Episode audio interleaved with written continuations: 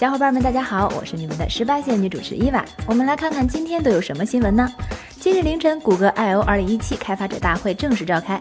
谷歌自豪地强调，全球采用 Android 操作系统的激活设备已经超过了二十亿台，而且这个数量还在继续疯狂增加。包括谷歌浏览器、搜索、地图在内的七款应用的月活跃用户超过了十亿。这么说的话，那就是每四个人里面就有一个使用安卓设备的，真是细思恐极。不知道大家都贡献了几台呢？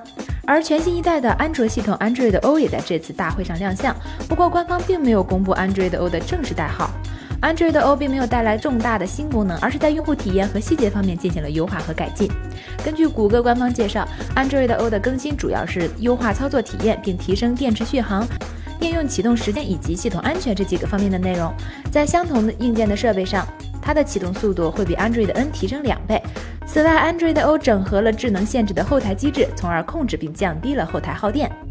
此前曾有消息称啊，iPhone 八因为量产难度太大，即便在九月底如期发布，也要拖到年底才会大规模上市，短期内根本买不着。不过，权威金融服务机构今天发布报告称，没有证据表明 iPhone 八会延期上市。最近呢，又有网友分享了几张渲染图，从图片上看，绘制的听筒以及传感器嵌入了屏幕内。没有 Home 键，垂直双摄也确实都是按照之前的爆料来的。而根据国外科技媒体从消息人那里打听到的说法，iPhone 八的正面屏占比会比三星 S 八的百分之八十三还要激进。不知道大家对此是否期待呢？搭载骁龙八三五的手机中，除了已经发布的小米六，最近频频曝光的要数一加五了。日前有微博网友又放出了一张疑似一加五的谍照，背面的双摄像头水平排列位于左上角，闪光灯则靠近边缘，猛一看和小米六长得还真挺像的。不过两根天线条放在了机身边缘，再配上黑色的金属机身，嗯，整体感觉还是挺好看的。是不是和我们之前报道过的又长得不太一样了呢？其实一般情况下，一款手机，尤其是高端旗舰机，在开发的过程中都会有各种不同样式的原型机。所以小伙伴们，你们最希望一加五长什么样呢？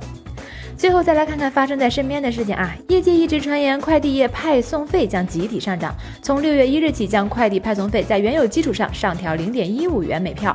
而目前天天快递、韵达、百世汇通都表示确实是这样，不过不同的快递公司具体细则也都略有不同。那快递公司也表示了，目前用户寄快递的资费不会发生变化，但是这次派送费上涨会导致快递资费调整也不是不可能，毕竟羊毛还得出在羊身上嘛。不过仔细想来啊，如果快递涨了也有好处的至少可以管住自己的手，不经常刷淘宝了呀。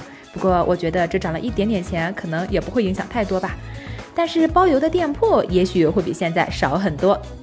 好了，今天的晚报就是这样了。欢迎大家继续下载凤凰 FM，继续关注凤凰科技、凤凰数码以及微博十八线女主持伊娃。我们明天见哦。